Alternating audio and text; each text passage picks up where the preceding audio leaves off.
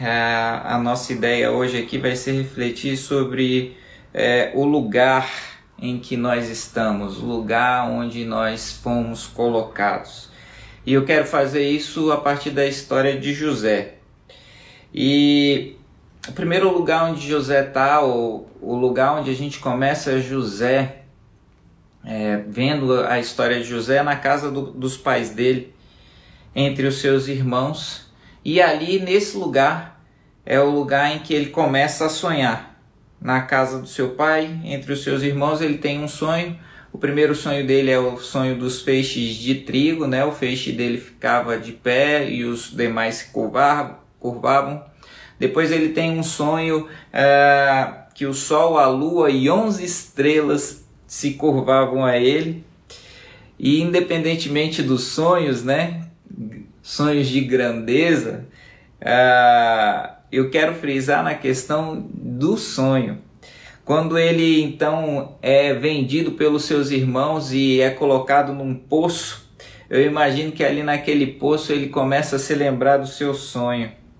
Quando ele então chega na casa de Potifar, depois de ser vendido mais uma vez, ele começa a viver na cabeça dele um sonho, mas em um determinado momento aquele sonho se transforma em pesadelo porque a mulher de Potifar quer deitar com ele e ele não, não aceita isso e ele se vê na prisão. Na prisão, José interpreta sonhos. Na prisão, José fala sobre sonhos. Então, esses sonhos fazem com que duas pessoas que estavam presas sejam levadas à presença do Faraó. Um dia, uma delas se lembra de José e José fala do sonho uh, do faraó para o faraó, interpreta o sonho de, do faraó para o faraó. Percebe? A vida de José gira em torno de sonho. Ele sonha, ele lembra de sonhos, ele vive um sonho, sonhos às vezes se transformam em pesadelos, ele interpreta sonhos de outras pessoas, ele vive, ele fala, ele respira aquilo que ele tem. Sabe, isso me ensina algumas coisas que eu queria compartilhar com você aqui nessa manhã. A primeira delas é que não é o lugar em que a gente está que diz aquilo que a gente é. Percebe? José no poço fala de sonhos, José na casa de Potifar fala de sonhos, José na prisão fala de sonhos, José na presença do, fala, do faraó sonha, fala de sonhos. E aí isso me faz pensar, perceber que se o seu capital são sonhos, se o seu capital são ideias, se o seu capital é interpretar sonhos, interprete, se é idealizar coisas, idealize, se é estrategiar, é, melhor dizendo, se é traçar estratégias, trace estratégias. Percebe? A gente não precisa do lugar, não é o lugar que faz aquilo que nós somos não é o lugar que diz quem nós somos, é o dom que Deus colocou em nós. Sabe, tem uma marca, cada um de nós tem uma marca, tem um dom, tem uma unção de Deus sobre a sua vida, e isso define quem você é, independentemente do lugar em que você esteja. A qualidade do que você entrega é que diz o que você é. Agora, olha que interessante. Unção só é derramada a partir de um processo de moagem. Você já parou para pensar nisso? Quando a gente, quando, se você pegar um, um, várias azeitonas para que elas te entreguem o suco dela, você precisa moer a azeitona. Para se você quiser tomar um suco de laranja, para que você faça isso, você precisa antes espremer as laranjas. O que eu estou querendo dizer? Para que você dê o seu suco, para que você dê a sua essência, para que Deus derrame essência sobre a sua vida, óleo sobre a sua vida, unção sobre a sua vida, precisa haver um processo de moagem. É o processo que houve na vida de José. As coisas não ficam melhores por conta das nossas é, reclamações diante das circunstâncias. Veja no caso de José de novo, no poço, na casa de Potifar, na prisão. As coisas não ficariam melhores se ele parasse de sonhar e começasse a reclamar. Elas ficam melhores quando ele é ou exerce o dom para o qual ele foi criado. As coisas ficam melhores quando a gente, independentemente do lugar em que a gente está, a gente faz aquilo que a gente tem de melhor. Porque muitas vezes a nossa tendência é reclamar dos lugares, é reclamar do lugar onde Deus nos colocou, mas a gente não percebe que o lugar em que a gente está tem as características que precisam ser trabalhadas em nós para que o nosso destino aconteça. O lugar em que nós estamos hoje foi o lugar que Deus decidiu nos colocar para que as características, para que aquilo que a gente sonhou um dia pudesse vir a existir. Olha os lugares em que José foi colocado. Não são os lugares que ele desejava, mas era o lugar que ele precisava estar para que ele vivesse o sonho que ele teve lá atrás. Olha que interessante, lá atrás ele sonha na casa do seu pai, com os feixes é, se curvando ao feixe dele, com o sol, com a lua, com as estrelas se dobrando diante dele. E para que isso acontecesse, ele foi para o poço, ele foi para a prisão, ele foi para a casa de Potifar, percebe? Os lugares em que Deus nos coloca na nossa, trajetória, na nossa trajetória são condição para os lugares em que Deus deseja nos levar enquanto destino. O lugar em que você está hoje, o lugar em que você está nesse exato momento é o lugar que te dá acesso, que abre a chave para a porta na qual ou pela qual você deseja entrar. Entende o que eu estou querendo dizer aqui? Nós devemos sonhar, nós devemos viver, nós devemos ser aquilo que nós somos criados para ser em qualquer lugar que nós estejamos.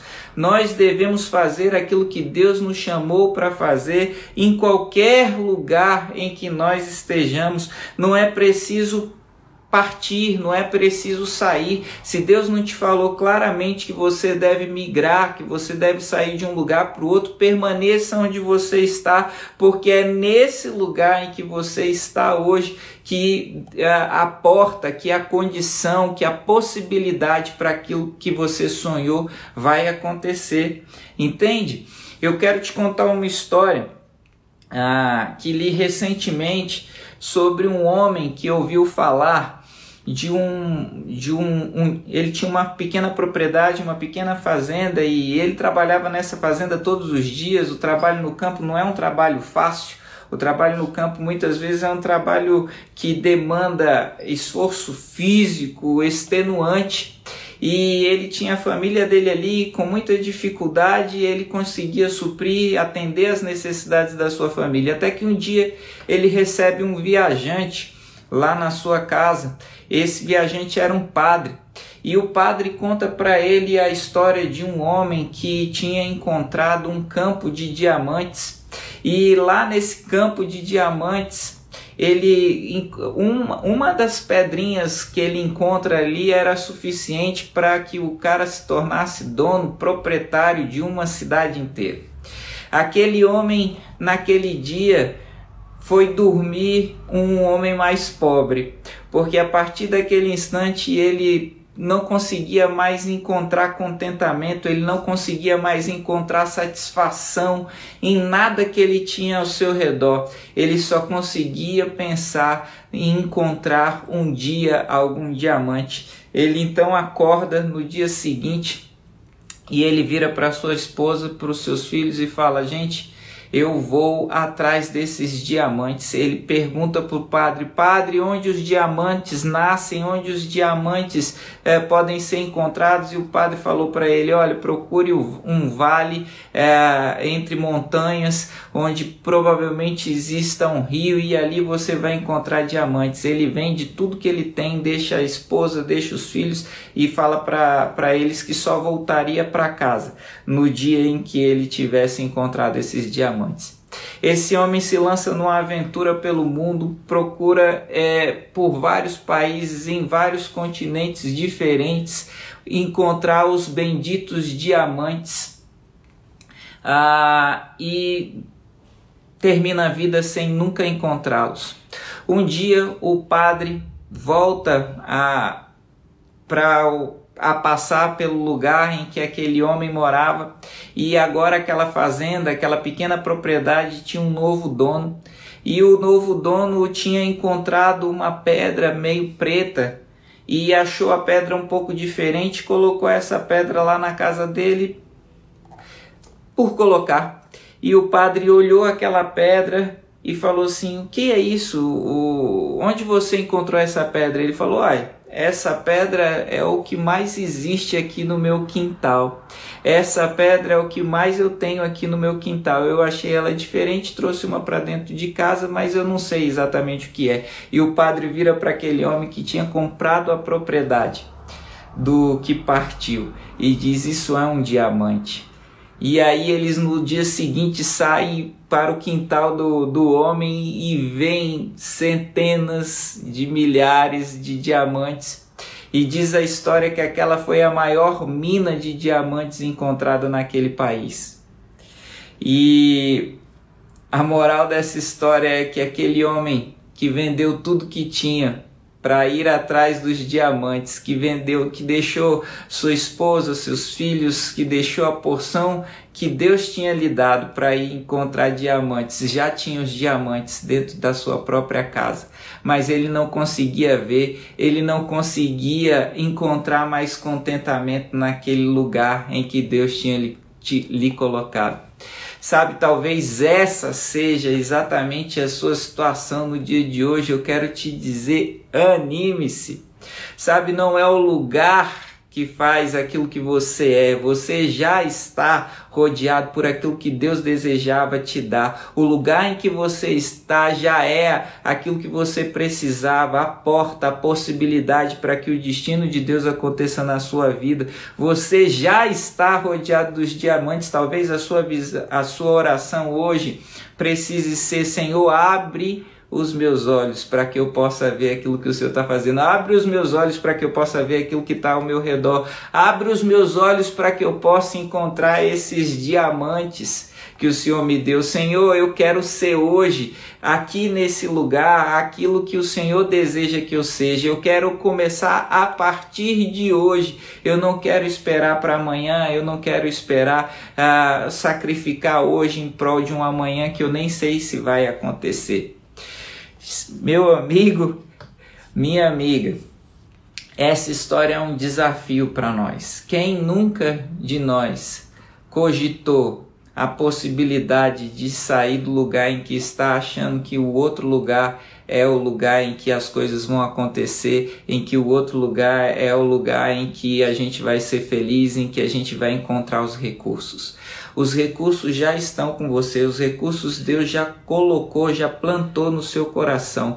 Os sonhos ele já te deu e o lugar que você está hoje é o lugar que ele desejava que você estivesse, para que você pudesse viver o seu sonho um dia. É o lugar em que você está que te prepara para que você viva o sonho que ele te deu para viver um dia.